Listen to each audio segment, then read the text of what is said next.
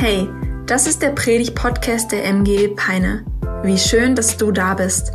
Wir hoffen, dass die folgenden Episoden dich ermutigen, deinen Glauben ganz praktisch zu leben und hoffen, dass wir dich herausfordern können, deinen nächsten Schritt zu gehen. Und jetzt geht's los. Viel Spaß. Hammer. Also mein Lieblingsweihnachtsessen, falls es dich interessiert, ist Raclette. Und da geht auch nichts ran. Ich liebe den zart schmelzenden Käse und alles, was so an gesunden Dingen dazugehört.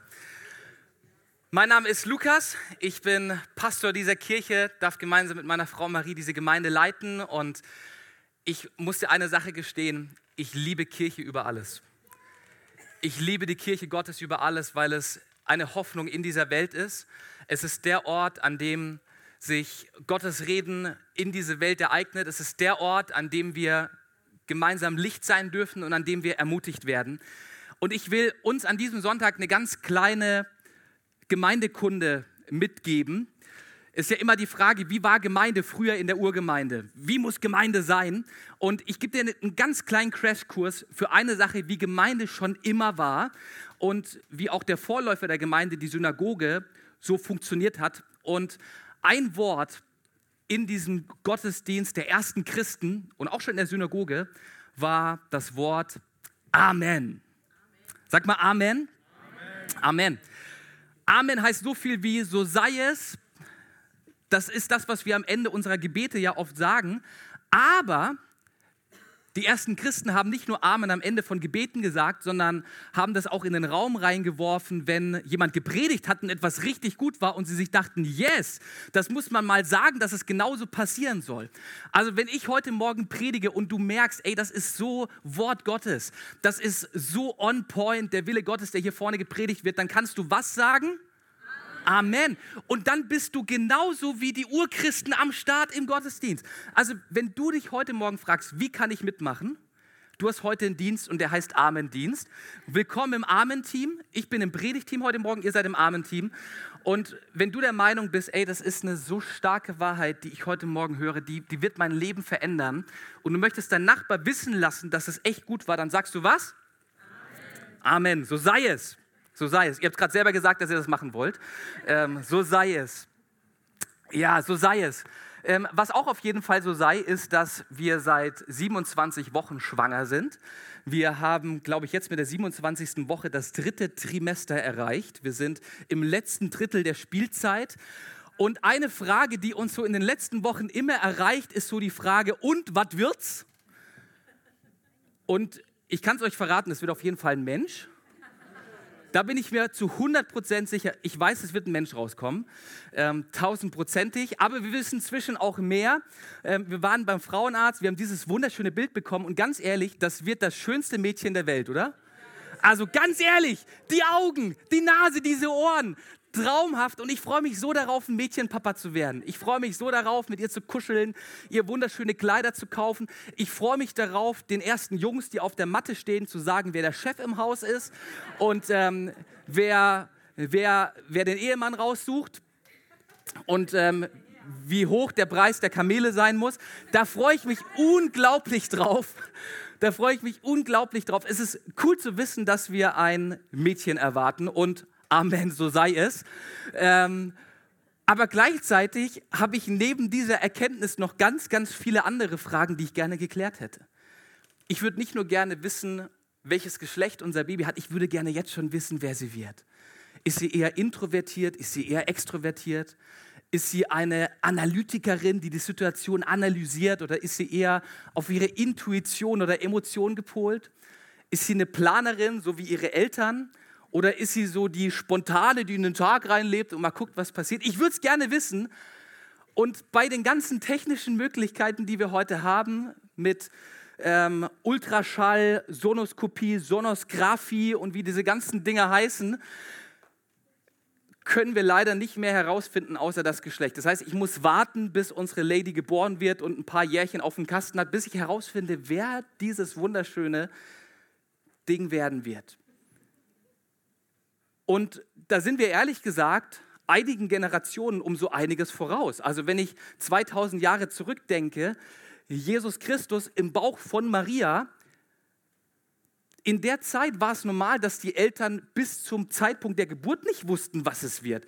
Junge Mädchen, das wurde entschieden in dem Moment, wo der kleine Mann oder die kleine Lady auf einmal rausgeplumpst kam oder rausgeschossen. Und das war dann der Zeitpunkt, wo man wusste, okay, es ist ein Junge. Hammer, ich kann die Jungsklamotten anziehen. Oder ja, mein Erstgeborener ist da. Und das war bei allen Paaren so. Überall. Niemand hatte das Recht zu wissen, was es wird, außer Maria und Josef. Maria und Josef werden gespoilert durch einen Engel. Maria hat eine Engelserscheinung, Josef hat eine Engelserscheinung. Die bekommen in, in dem Reden Gottes eine Gender Reveal Party, bekommen angekündigt, ey, ihr bekommt einen Sohn, ihr könnt euch glücklich schätzen, ein Erstgeborener, einer, der den Namen der Familie weiterträgt. Aber noch viel mehr haben sie erfahren, wer dieses Baby wird bevor Jesus auf die Welt kommt, wussten Maria und Josef schon ganz genau, wer wird er sein, welche Persönlichkeit hat er, welchen Auftrag wird er wahrnehmen auf dieser Erde, wie sieht seine Bestimmung, wie sieht seine Berufung aus. Ich würde das so gerne wissen. Also wenn du weißt, wie man das herausfindet, lass es mich wissen. Ich weiß, wir haben einige erfahrene Eltern hier. Ähm, aber wahrscheinlich steht ihr vor der gleichen Frage und eure Kinder sind schon 18, 19 und ihr seid immer noch brennend heiß zu wissen, was los ist. Also Maria und Josef waren uns einiges voraus und wussten, wer dieser Jesus ist. So dieses versteckte Geheimnis von, wer wird mein Kind mal werden, das haben Maria und Josef entdeckt und wir sind ja aktuell in unserer Predigtreihe Versteckte Weihnacht und entdecken gemeinsam Woche für Woche eine Wahrheit in der Weihnachtsgeschichte, die auf den ersten Blick versteckt ist, die auf den ersten Blick nicht so leicht zu erkennen ist, weil sie ganz häufig hinter Tannenbäumen, Krippen, Eseln und Kühen versteckt ist, aber die so zentral wichtig für unser Glaubensleben ist, dass es von Bedeutung ist, auf Entdeckungsreise zu gehen. Und wir werden heute dieser Frage nachgehen, wer ist denn dieser Jesus?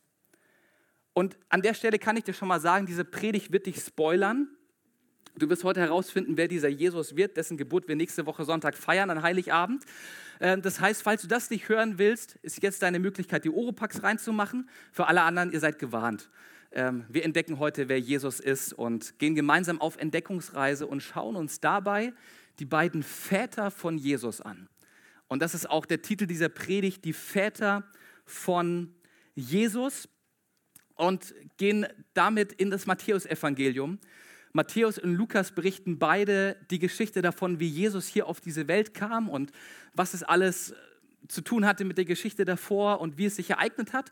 Lukas macht es aus der Perspektive von Maria und Matthäus macht es aus der Perspektive von Josef. Und was da bei Josef passiert ist in dieser Ankündigung, dass er der Papa von Jesus wird, was da passiert, das lesen wir in Matthäus Kapitel 1 ab Vers 18. Wenn du eine Bibel dabei hast, dann schlag sie gerne auf. Matthäus 1, Kapitel 18 bis 25, das ist der Text, den wir den ganzen Sonntag jetzt gemeinsam betrachten und uns anschauen werden. Es folgt die Geschichte der Geburt von Jesus, dem Messias. Seine Mutter Maria war mit Josef verlobt. Da stellte sich heraus, dass Maria ein Kind erwartete, obwohl sie nicht miteinander geschlafen hatten. Sie war durch den Heiligen Geist schwanger geworden. Josef, ihr Verlobter, war ein gewissenshafter und gottesfürchtiger Mann. Er nahm sich deshalb vor, den Ehevertrag stillschweigend rückgängig zu machen, um sie nicht bloßzustellen. Während er noch darüber nachdachte, erschien ihm ein Engel des Herrn im Traum. Josef, sagte er, du Sohn Davids, zögere nicht, Maria als deine Frau zu dir zu nehmen. Denn das Kind, das sie erwartet, stammt vom Heiligen Geist. Sie wird einen Sohn zur Welt bringen, den du Jesus Retter nennen sollst, denn er wird sein Volk von Sünden retten. Das alles ist geschehen, damit in Erfüllung geht, was der Herr durch den Propheten angekündigt hat. Seht, das unberührte Mädchen wird schwanger sein und einen Sohn zur Welt bringen, den man Immanuel nennen wird. Sag mal Immanuel. Immanuel bedeutet, Gott ist mit uns. Als Jesus, als Josef aufwachte, befolgte er, was der Engel des Herrn ihm aufgetragen hatte und holte seine Frau zu sich. Er schlief aber nicht mit ihr, bis dieser Sohn geboren war, den er Jesus nannte. Josef wird uns hier in diesem Bibeltext als absoluter Vorbild-Ehemann präsentiert. Also dieser Mann, der bringt so einige Qualitäten mit, die ich bei meinem zukünftigen Schwiegersohn auch erwarten würde.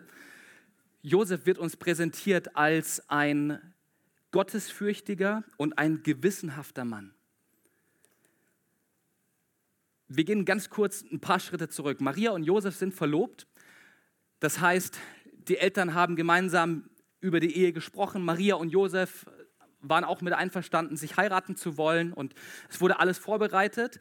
Die beiden hatten ihre Verlobungsparty und Josef war jetzt gerade dabei, das Haus für die Familie zu bauen. Das war so der Vorgang in der hebräischen Welt damals. Verlobung, dann baut der Mann das Haus und dann zieht das Ehepaar ein und dann ist die Hochzeit. So, Josef ist quasi gerade dabei, das Haus für seine Familie zu bauen. Und es ist ganz klar für ihn, ich werde mit dem Sex warten, bis wir in dieses Haus einziehen können, bis unser Familienhaus fertig ist und wir Hochzeit gefeiert haben. Weil schon bei der Grundlegung der Welt, als Gott Adam und Eva geschaffen hat, für Gott eine Sache klar war, Sexualität ist dann am besten, wenn es im Kontext der Ehe passiert. Das ist der Rahmen für Sexualität und Josef war sich ganz sicher, das halte ich. Daran orientiere ich mich. Das ist Gottes gute Gebot für mein Leben. Und er hält das ein, er schläft nicht mit Maria. Und dann kommt aber diese Maria zu ihm und sagt, lieber Josef, ich bin schwanger und zwar von Gott. Und das Gespräch, was dann auf diese Ankündigung folgte, die muss unglaublich schmerzhaft gewesen sein. Wir lesen nicht davon, was passiert ist. Wir lesen nicht davon, wie Josef mit Maria geredet hat. Aber ich stelle mir vor, dass Josef seine Maria anschaut und sagt: Ey, Maria, ich, ich kenne dich doch ich kenne dich schon, schon so viele Jahre. Ich habe dich kennengelernt als, als Frau, die immer nach dem Willen Gottes leben wollte. Als Frau, die immer unschuldig geblieben ist, für die ganz klar war, dass sie im Willen Gottes unterwegs sein will. Liebe Maria, das war der Grund, warum ich dich heiraten will. Das ist der Grund, warum ich gerade ein Haus für unsere Familie baue und, und, und alles investiere, was ich habe, um Familie mit dir zu sein. Und jetzt erzählst du mir, dass du schwanger bist. Maria, da muss es doch jemanden gegeben haben. Irgendjemand muss doch neben dir gelegen haben, dass der irgendwie dafür verantwortlich ist, dass du schwanger bist. Maria, mir ist egal, wer es war. Ich will es nicht wissen, aber ich habe genug von dir. Ich löse das Ding auf. Und wir erkennen zwei Dinge hier über Josef, über den irdischen Papa von Jesus, über den Adoptivvater von Josef, äh, von Jesus. Josef ist auf der einen Seite ein absolut gottesfürchtiger und gerechter Mann, der an die erste Stelle den Willen Gottes setzt und der, der voller Hingabe versucht, so zu leben, dass es Gott gefällt und ihm Ehre bringt. Er setzt nicht sein persönliches Wohl an oberste Stelle, sondern den Willen Gottes. Und auf der anderen Seite lernen wir nicht nur einen gerechten, sondern auch einen, wir lernen, wir lernen ihn kennen als gerechten und gleichzeitig aber als nicht selbstgerechten Mann. Josef ist nicht egoistisch und denkt sich jetzt, okay, ich wurde betrogen von Maria, jetzt mache ich hier die Szene im Dorf, wie es alle Verlobten und Ehemänner machen, die betrogen wurden. Nein, er sagt sich, ich werde das Ganze still und heimlich auflösen, sodass meine Maria nicht die Schmach des ganzen Dorfes tragen muss, sodass Maria nicht bloßgestellt wird vor aller Öffentlichkeit und vielleicht auch sogar den Tod durch Steinigung erleben muss. Nein, ich mache es ganz heimlich, ich ziehe mich einfach raus und gucke, dass es ihr gut geht, aber kann so nicht weiterleben. Also ein Mann, der nach dem Willen Gottes gelebt hat und gleichzeitig so voller Liebe für seine Maria und für Menschen um ihn herum war. Und für ihn war klar, ich werde diese Ehe auflösen. Für ihn war klar, ich ziehe mich zurück. Und dann erscheint ihm aber der Engel des Herrn, ein Engel Gottes im Traum und erklärt ihm den Plan Gottes. Und nach diesem Traum steht Josef auf und sagt, all right, wo ist der Vertrag? Ich unterschreibe ihn, den Adoptivvertrag des Herrn und ich werde der Adoptivpapa von Jesus und behandle ihn so, als wäre es mein eigener Sohn. Also in diesem Traum, in diesem Reden des Engels muss etwas passiert sein, was diesen Josef dazu veranlasst hat, Ja zu Gottes Plan zu sagen. Ja dazu zu sagen, dass Jesus sein Sohn wird. Und das Erste, was der Engel ihm sagt, ist, Josef, du Sohn Davids, zögere nicht, Maria als deine Frau zu dir zu nehmen, denn das Kind, das sie erwartet, stammt vom Heiligen Geist. So das Erste, was der Engel macht, ist, Lieber Josef, dir sollte nicht egal sein, woher das Kind bei deiner Maria kommt. Dieses Kind kommt tatsächlich von Gott. Maria hat die Wahrheit geredet. Dieser, dieser Jesus, dein Nachkomme, er hat göttlichen Ursprung. Lieber Josef, merk dir das, das ist wichtig. Dann sagt der Engel noch eine zweite Sache und er sagt, lieber Josef, deine Maria, sie wird einen Sohn zur Welt bringen, den du Jesus Retter nennen sollst, denn er wird sein Volk von Sünden retten. Und hier müssen wir Folgendes wissen. Josef ist ein Jude und als Jude ist er Teil des Volkes Gottes. Immer wenn es im Alten Testament, im ersten Teil unserer Bibel, um Israel geht, dann wird von dem Volk Gottes oder von Gottes Volk gesprochen. Das ist eine ganz klare Zuordnung zu Gott, weil Gott sich das Volk Israel auserwählt hat als ein Volk auf dieser Erde, das er segnen möchte, mit dem er Geschichte schreiben will, um im Endeffekt den gesamten Globus und das gesamte Universum zu segnen und um an Israel zu zeigen, wer er ist. Und es passiert immer die Zuordnung, es ist immer Gottes Volk. So, wie wird Jesus announced? Jesus kommt auf die Welt, du sollst ihn Jesus Retter nennen und er wird sein Volk retten von Sünden. So an der Stelle, an der eigentlich stehen müsste, Gottes Volk von Sünden retten, sagt der Engel, er wird sein Volk von Sünden retten. Und was sagt der Engel damit? Er sagt, Jesus ist Gott. Schwester, aufgepasst, sehr schön. Jesus ist Gott und dann Falls wir das noch nicht verstehen, nachdem es der Engel zweimal gesagt hat, fügt Matthäus hier nochmal in seinen Bericht etwas ein, um uns ganz klar zu machen, dass Jesus Gott ist. Und er zitiert aus dem prophetischen Buch Jesaja einen Text, wo steht: Seht, das unberührte Mädchen wird schwanger sein und einen Sohn zur Welt bringen, den man Immanuel nennt. Und Immanuel bedeutet Gott mit uns. Also dreimal wird uns hier in diesem Text gesagt, Jesus ist Gott, weil er göttlichen Ursprung hat. Jesus ist Gott, weil das Volk Gottes auch sein Volk ist. Und Nummer drei, es ist schon längst prophetisch vorhergesagt. Und als hebräisch denkender Mensch, und Matthäus war ein hebräisch denkender Mensch, ist die Art und Weise, Worte zu steigern, nicht die, die wir im Deutschen haben, indem wir sagen, etwas ist sehr, sehr gut, sondern der Hebräer sagt es einfach dreimal hintereinander. Also, wenn der Hebräer dich schön fand damals, also Josef sah seine Maria und hat gesagt: Boah, du bist schön, schön, schön. Wow, du schön, schön, schöne Frau. Hammer, boah. Und wenn hier dreimal dieser Matthäus als hebräisch-jüdisch denkender Mensch sagt, Jesus ist Gott, Jesus ist Gott, Jesus ist Gott. Was macht er damit klar? Jesus ist definitiv Gott. Gott, der Mensch wurde, Gott, der auf diese Erde kam. Und wir als moderne, christlich geprägte Menschen denken uns, ja, stimmt, macht Sinn, macht Sinn. Josef war ein Jude und als Jude gehörte er zu der Glaubensgemeinschaft auf der Erde, die am wenigsten offen für den Gedanken war, dass ein Mensch Gott sein konnte. Wenn wir in die fernöstlichen Religionen schauen, die gab es zur Zeit von Jesus auch schon, dann wird dort an einen Gott geglaubt, der sehr unpersönlich ist, aber gleichzeitig unbegrenzt. Ein Gott, der das ganze Universum durchwabert und durchwandert, der irgendwie überall zu finden ist, im Stuhl, in der Erde, im Baum, Überall ist irgendwie etwas Göttliches zu finden, eine göttliche Aura. Und für einen Menschen der fernöstlichen Religion ist das Konzept, dass ein Mensch mit der göttlichen Aura irgendwie erfüllt sein kann, absolut plausibel und nachvollziehbar. So ähnlich wie in den Star Wars-Filmen, wenn es heißt, die Macht ist stark in dir, mein junger Padawan, oder die Macht sei mit dir, Obi-Wan Kenobi. So, für, für einen fernöstlichen Mensch ist es ein einfaches Konzept zu glauben, dass in einem Menschen etwas Göttliches zu finden ist. Weil das Göttliche sowieso überall im Universum anzutreffen ist. Kein Problem für die.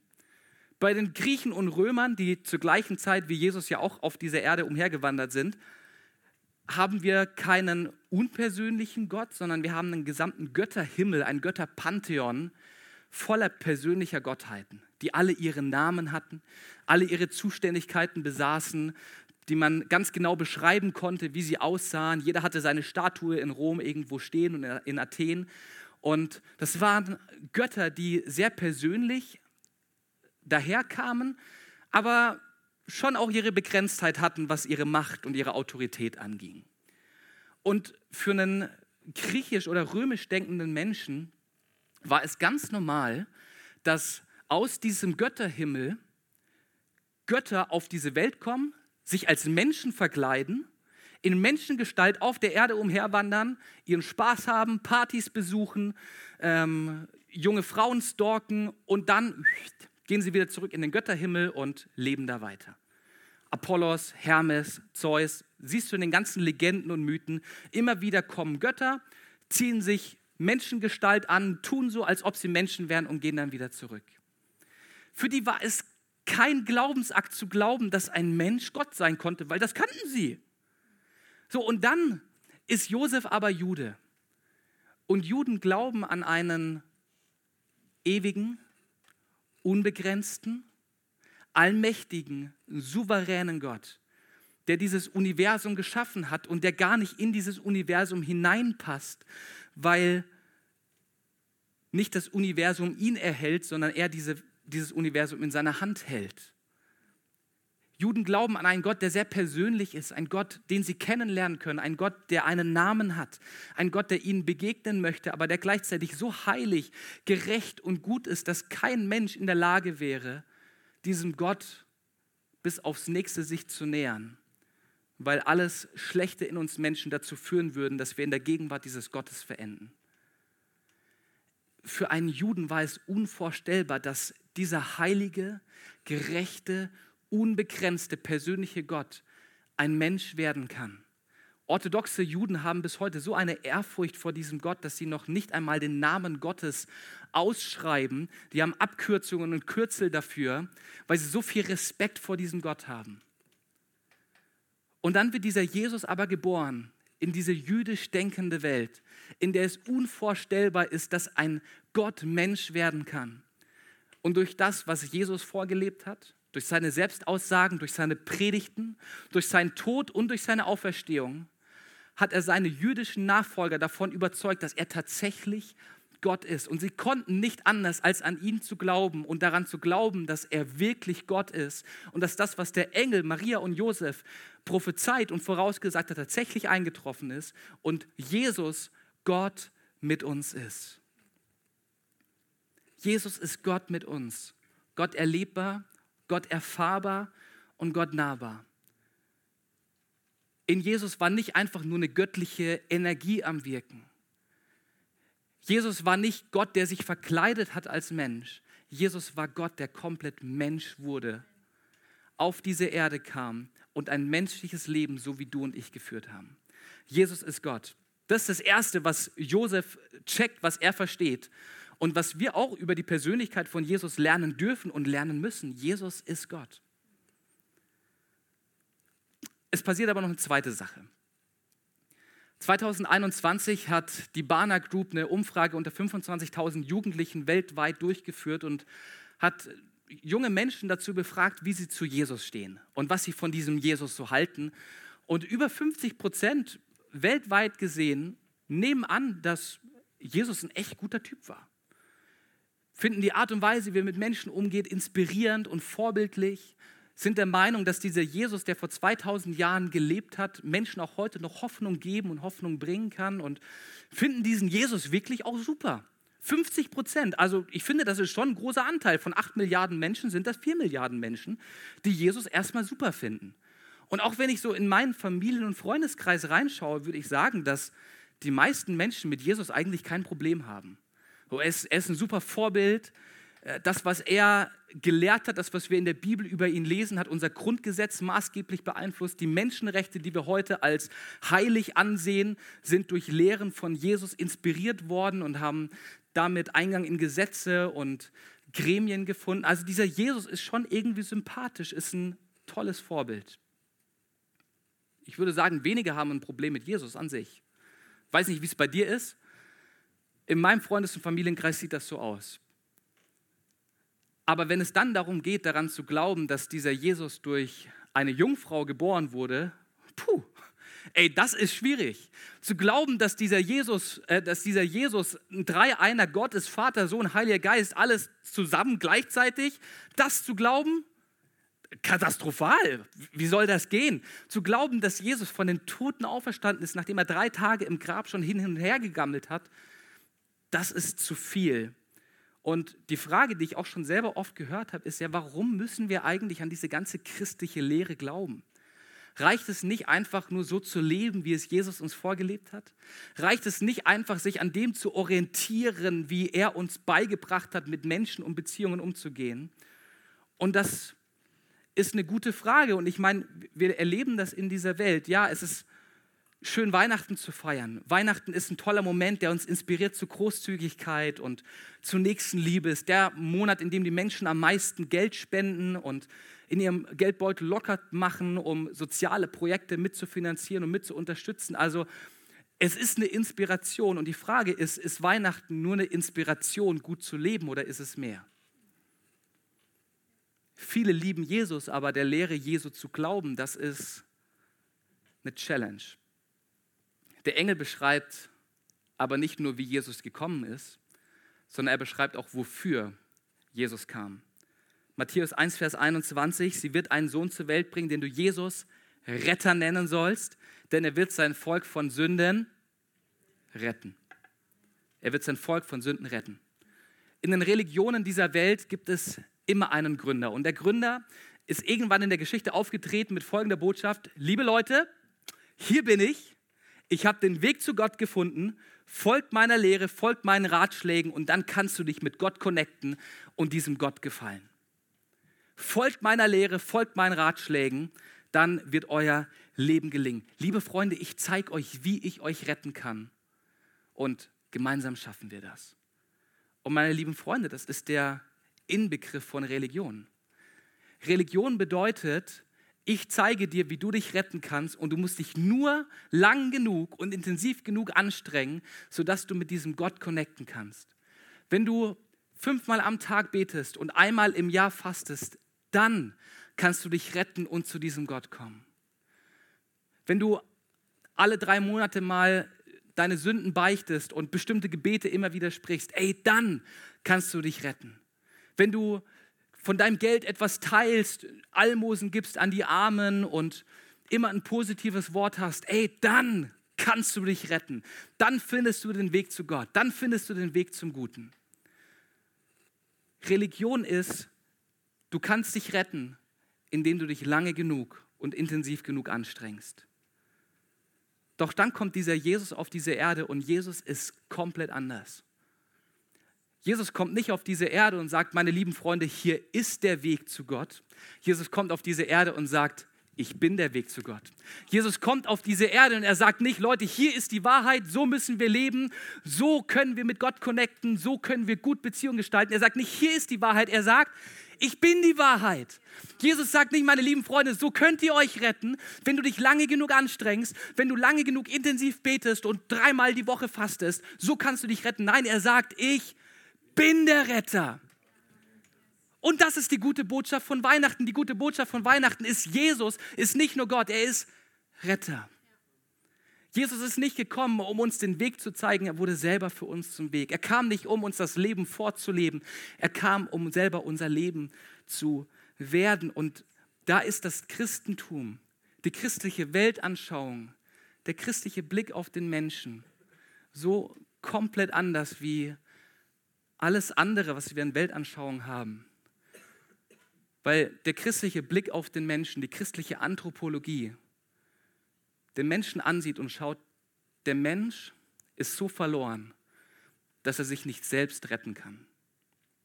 Der Mensch ist so verloren, dass er es nicht aus sich heraus schafft, so zu leben, dass er mit Gott connecten und mit Gott in einer Beziehung leben kann. Er ist zu verloren. Und vielleicht hast du Leute in deinem Umfeld oder du selber sagst so, ja, aber ich bin doch eigentlich schon ein ganz guter Mensch und ich kann doch eigentlich schon ganz gute Entscheidungen treffen so für mich. Ich krieg's doch eigentlich ganz gut gebacken so mit dem, mit dem gut und gerecht und heilig Leben. Und du sagst dir so, warum brauche ich einen Retter? Warum brauche ich einen Jesus, der mich rettet aus meiner Verlorenheit? Dann sage ich dir, probier's mal aus, gut zu leben. Probier's mal aus. Probier's mal aus nach den Maßstäben von gut zu leben einige Zeit, probier es aus. Ich werde dich nicht aufhalten, aber ich gebe dir eine Warnung. Wenn du versuchst, dich selbst zu retten, dann wird dein Leben einer Achterbahnfahrt gleichen. Denn immer dann, wenn du so lebst, dass es deinen Maßstäben entspricht, dann fährt deine Karre nach oben und du denkst, yes, meine lieben Leute, ich habe es geschafft. Ich bin so gut mit meinen Kindern unterwegs. Meine Kinder entwickeln sich alle super. Ich bin so großzügig. Boah, Leute, schaut mich mal an, wie großzügig und gerecht ich bin. Ey, schaut mal mein Gebetsleben an. Jede Woche bete ich 48 Stunden insgesamt in Summe und boah, ich bin so gut, so, so gerecht. So, wir haben einen Höhenflug, weil wir unser Leben anschauen, so, boah, ich bin richtig gut unterwegs. Und in dem Moment, wo wir versagen, fährt die Karre den Berg runter und Stimmen in uns fangen an, boah, ey, du bist so schlecht, du kriegst dein Leben nicht auf die Reihe. Ganz ehrlich, du verdienst dir die Liebe von anderen Menschen nicht, du verdienst dir die Liebe Gottes nicht. Und wenn wir nach diesem Konzept leben, rette dich selbst, dann fährt unser Leben Achterbahn. Yeah, ich hab's geschafft. Oh nein, nicht schon wieder. Yeah, ich hab's geschafft. Oh nein, nicht schon wieder. Und wir sind hin und her gerissen zwischen zwei Lügen über uns. Die Lüge, ich bin besser als andere. Und die Lüge, ich bin zu schlecht, als dass mich jemand lieben und annehmen könnte. Wenn du glaubst, dass Weihnachten nur eine Legende ist, wenn du glaubst, dass Jesus Christus einfach nur ein moralisch gutes Vorbild wäre, dann bist du diesem Achterbahnleben einfach ausgeliefert und auf dich alleine gestellt. Dann ist Weihnachten einfach nur ein guter Hinweis, wie man leben kann, ein Ansporn, eine Inspiration, um diese Welt zu verändern. Und dann sage ich dir aber ganz ehrlich, wir haben genug Hinweise in dieser Welt, wie wir gut und gerecht leben könnten. Wir bräuchten die Bibel nicht. Also wenn ich mir die letzten tausend Jahre Kriegsgeschichte anschaue, dann funktioniert bei Kriegen, Kriege funktionieren immer gleich. Der, der anfängt, verliert. Beide Seiten haben immens hohe Verluste. Die Wirtschaft geht den Bach runter und alle haben gelitten.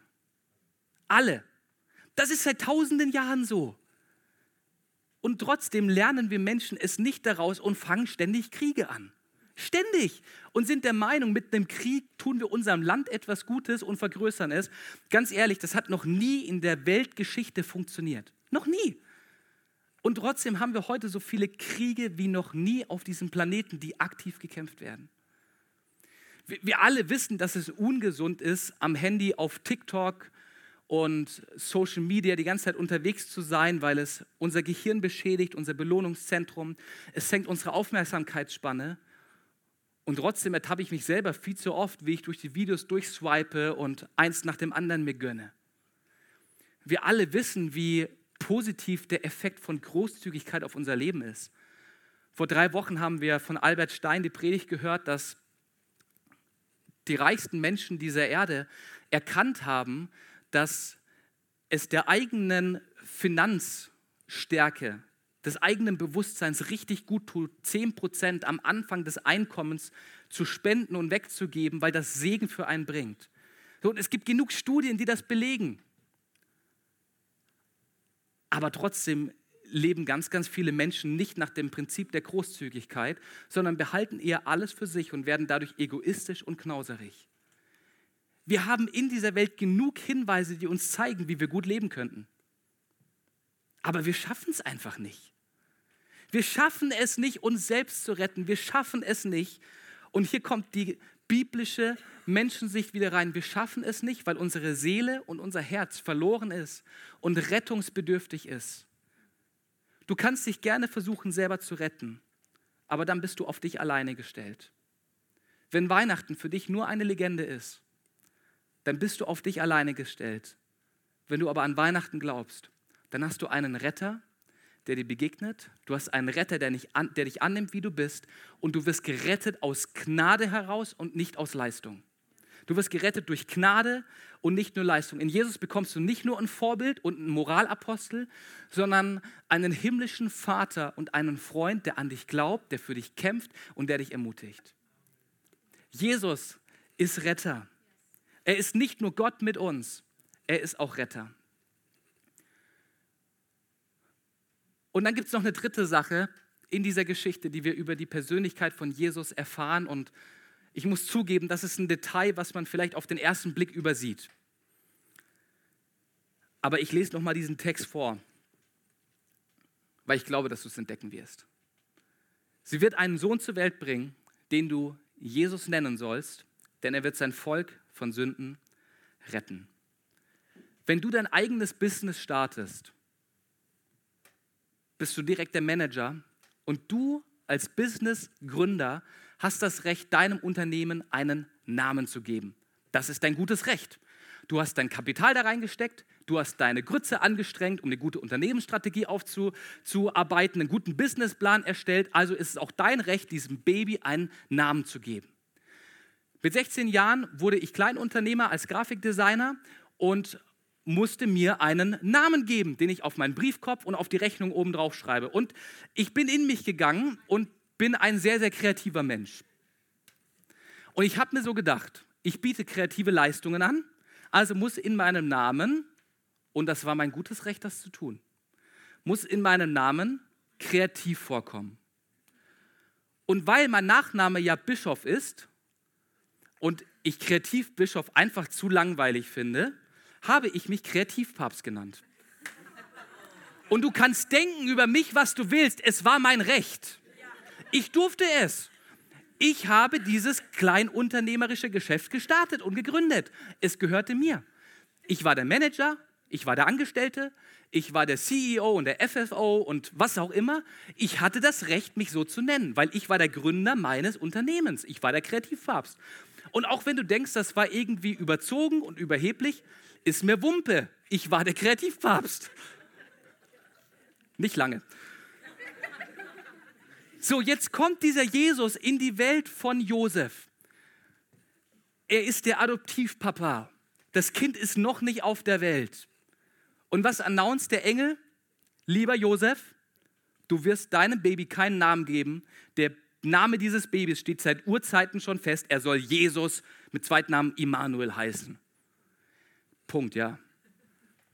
Er hätte eigentlich als Papa das Recht, ja, hey, als Vater ist es deine Aufgabe, deine, deine Pflicht, dein Kind zu erziehen, deinem Kind Orientierung zu geben, deinem Kind Dinge mit an die Hand zu geben, damit es sich in dieser Welt zurechtfindet und Beziehungen gut lebt. Und es ist deine absolute Pflicht, deinem Kind einen Namen zu geben. Es gibt nichts Herzloseres, als im Krankenhaus zu stehen und zu sagen, mein Kind heißt. Es gibt nichts Herzloseres, als dem Kind zu verweigern, einen Namen zu bekommen. Und es ist das Recht der Eltern. Aber Josef wird dieses Recht geklaut. Und was der Engel damit deutlich macht, ist nicht einfach eine Demütigung für diesen Josef, sondern er macht zwei Dinge klar. Und er sagt, Nummer eins, lieber Josef, du bist der Adoptivvater von Jesus. Aber wenn dieser Jesus in deine Welt hineinkommt, dann kannst du ihm gar keinen Namen geben, weil er Gott ist. Und lass mich mal ganz kurz auf dieses Gedankenkonzept ein. Jesus ist Gott. Bedeutet, Gott ist ewig, heißt, Jesus als Kind von Maria und Josef hat existiert, bevor Maria und Josef geboren wurden. Maria und Josef konnten ihm gar keinen Namen geben, weil er Gott ist. Sie hatten nicht das Recht, die Autorität dazu, weil Jesus schon ewig existiert hat und sie dadurch gar, keine, gar kein Recht hatten, ihm etwas zu sagen, was sein Name sein soll. Und das Zweite ist, es macht deutlich, dass Josef nicht derjenige ist, der Jesus sagt, wie seine Identität aussieht. Namen beschreiben auch immer Identität. Namen sind, sind immer ID-Geber, zeigen immer an, wo ich herkomme, was sich meine Eltern gedacht haben. Und in dem Moment, als Jesus in die Welt von Josef reinkommt, sagt der Engel, lieber Josef, nicht du wirst diesem Jesus sagen, wer er sein wird. Dieser Jesus wird sagen, wer du sein wirst. Dieser Jesus wird dir Identität geben. Er wird dir sagen, wer du sein sollst. Und natürlich kam Jesus als Baby auf diese Welt. Natürlich wurde er von seinen Eltern erzogen. Und ich glaube, by the way, Jesus war wahrscheinlich das beste Kind, was es auf diesem Planeten gab. Maria und Josef hatten den leichtesten Elternjob, den es überhaupt gab. Stell dir mal vor, ein Kind, was nicht stiehlt, was nicht klaut, was nicht ungehorsam ist, was nicht lügt, was immer die Wahrheit sagt. Hä? Also, die hatten es leicht. Und sie hatten natürlich am Anfang den Auftrag, ihn zu erziehen. Aber der Engel macht von Anfang an klar, Ihr werdet nicht auf ewig Autorität über diesen Jesus haben, weil dieser Jesus kein normales menschliches Baby ist. Er ist nicht nur euer Kind, sondern euer Herr und Retter. Und der Engel macht damit klar, Jesus ist nicht nur Gott. Jesus ist nicht nur Retter, Jesus ist auch Chef. Die Botschaft von Weihnachten ist, wenn Jesus in mein Leben hineinkommt, dann kann er nur mit Autorität kommen. Wenn Jesus in mein Leben hineinkommen soll, dann kann er nur als König kommen, der das Recht hat, in meinem Leben zu bestimmen, in meinem Leben zu sagen, was gut und was schlecht ist, mir zu sagen, was meine Identität ist und wie meine Berufung aussieht. Jesus kommt nicht nur als Gott, nicht nur als Retter, er kommt auch als Chef in mein Leben. Und die große Frage ist, können wir es annehmen, dass wir unser Recht auf Selbstverwirklichung und Selbstbestimmung verlieren? Können wir das annehmen im Austausch dafür, dass Jesus uns rettet? An Jesus zu glauben und ihm nachzufolgen beinhaltet im Endeffekt drei Ja's. Das erste Jahr ist, dass ich sage, ja, Gott, ich wende mich dir zu. Das zweite Ja, was ich gebe, wenn ich an Jesus glaube, ist, ja, Jesus, ich gebe mich dir hin. Ich gebe dir mein gesamtes Leben. Meine Türen stehen dir offen. Ich gebe dir mein gesamtes Leben, damit du mein gesamtes Leben retten kannst. Und das dritte Ja, was es braucht, um Jesus nachzufolgen, ist zu sagen, ja, ich gehe hin. Also hinwenden, hingeben und hingehen. Das ist das Evangelium. Das ist die Botschaft von Weihnachten. Das ist das, wofür Jesus gekommen ist. Er ist gekommen, um uns zu begegnen, um Gott mit uns zu sein. Er ist gekommen, um uns zu retten. Und er ist gekommen, um uns Bestimmung, Orientierung und Richtung zu geben. Und das mit der einzig guten Motivation, die es gibt. Seine, Liebe war, seine Motivation war Liebe, seine Motivation heute ist Liebe und seine Motivation in alle Ewigkeit wird Liebe zu dir sein. Das ist das, was ihn getrieben hat, auf diese Welt zu kommen. Und die Bibel beschreibt das als einen Grund zur Freude. Jesaja heißt es, euch wurde ein Kind geboren und die Herrschaft ruht auf seiner Schulter und die ganze Erde klatscht, die Steine jubeln, alle Menschen stehen auf und applaudieren diesem Jesus zu, von dem es heißt, die Herrschaft ruht auf seiner Schulter.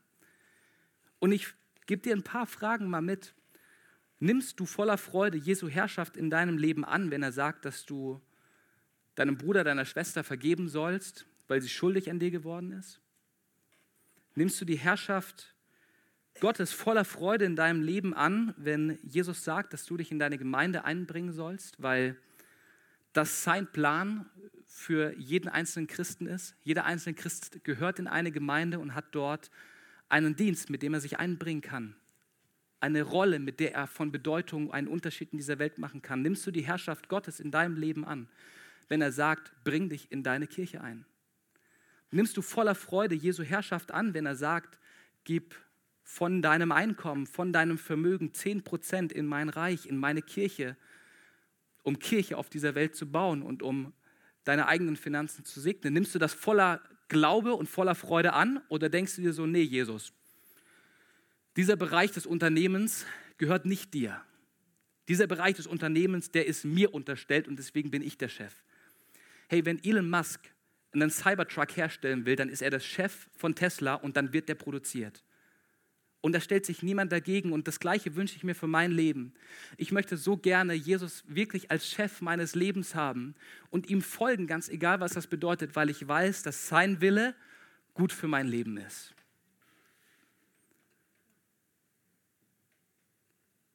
Gott wird Mensch. Und das ist die Botschaft von Weihnachten. Gott wird Mensch. Er ist Gott rettet. Er ist Gott mit uns.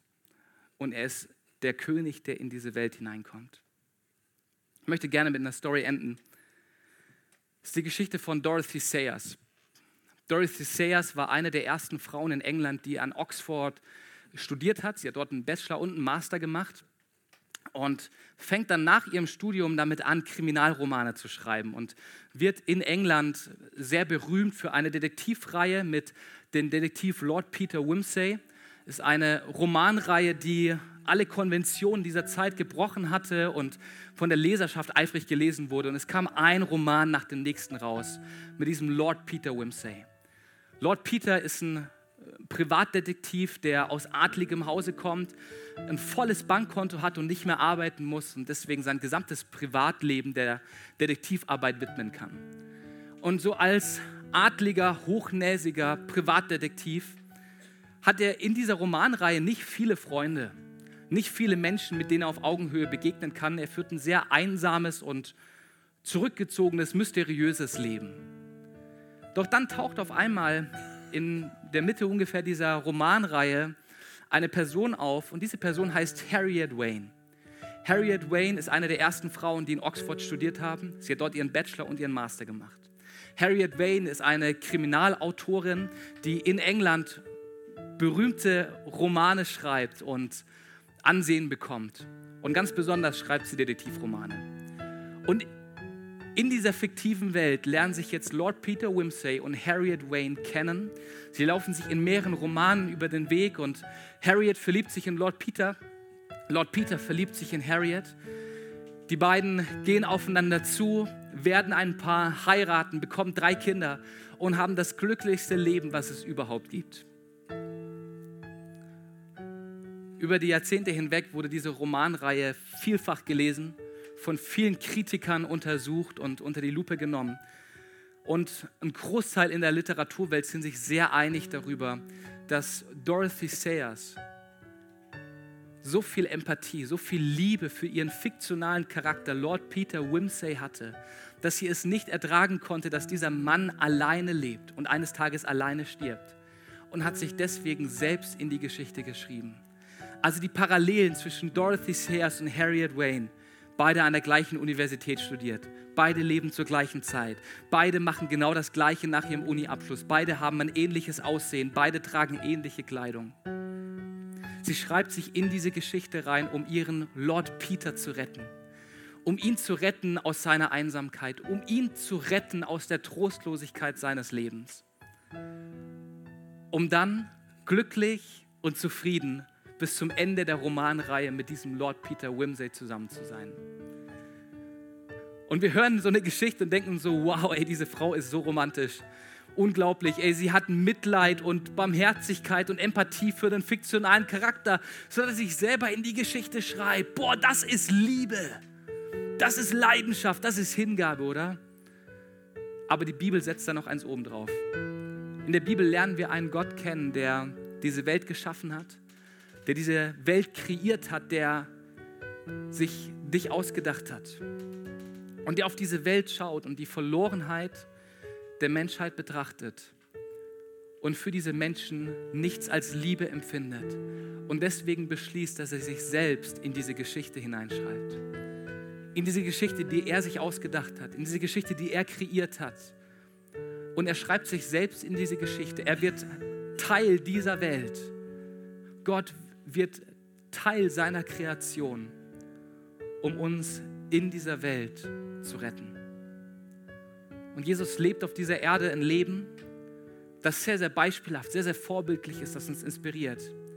Aber es endet damit, dass er sein Leben hingibt für uns, nach drei Tagen von den Toten aufersteht und sagt, jeder, der an mich glaubt, hat das Recht, ein Kind Gottes genannt zu werden. Jeder, der an mich glaubt, hat das Recht, in Beziehung und Gemeinschaft mit diesem Gott zu leben, der uns Menschen über alles liebt und der uns retten möchte. Und uns gilt diese Einladung, die wir nur annehmen können. Wir können sie uns nicht erkaufen, wir können sie uns nicht verdienen, wir können sie nur annehmen. Und das ist das, was wir an Weihnachten feiern. Das ist das Geheimnis, das wir in Weihnachten erkennen. Es gibt einen menschenverliebten Gott, der selber Mensch wurde, um uns zu retten. Und der als Retter, als Herr, als Gott und als Chef kommen möchte, um unser Leben zu retten und um unser Leben zu verändern. Und die Frage ist, lassen wir uns ein auf diesen Jesus, der mit diesen drei Eigenschaften in mein Leben kommt. Ich möchte dich gerne einladen, mit mir die Augen zu schließen. Einfach, dass du für dich bist, nicht abgelenkt wirst durch das, was links und rechts passiert. Und ich möchte dir die Frage stellen, ob du dich diesem Jesus hingeben möchtest. Möchtest du dein Leben diesem Jesus hingeben, um dich retten zu lassen? Retten zu lassen aus deiner eigenen Schuld, retten zu lassen aus deiner eigenen Vergangenheit, retten zu lassen aus deiner Einsamkeit, die du vielleicht erlebst? Möchtest du dein Leben diesem Jesus hingeben, der Teil deiner Geschichte werden möchte, wenn du ihn lässt? Hey, wenn du das möchtest, dann lade ich dich ein, jetzt eine Handmeldung zu machen. um damit Gott und mir zu signalisieren, dass du diesen Jesus gerne annehmen möchtest als deinen Herrn. Yes, vielen Dank. Vielen Dank. Hey, lass uns mal gemeinsam aufstehen, als ganze Kirche zusammen.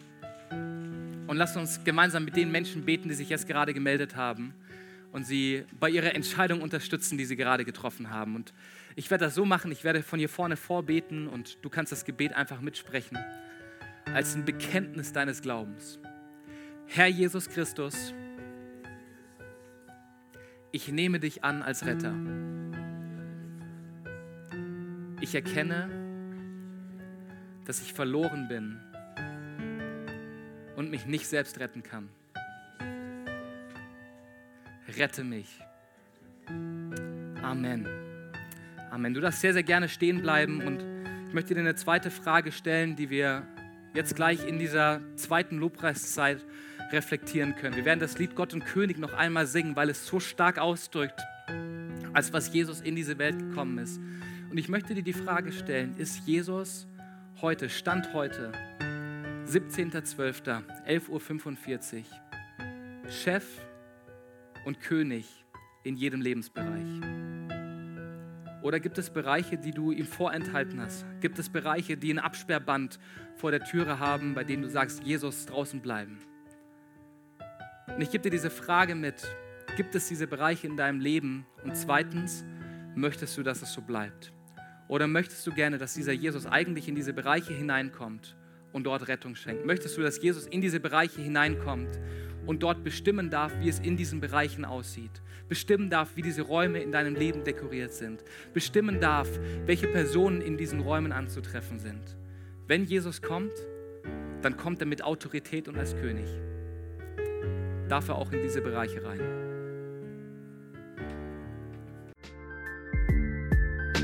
Wow, was für eine starke Predigt.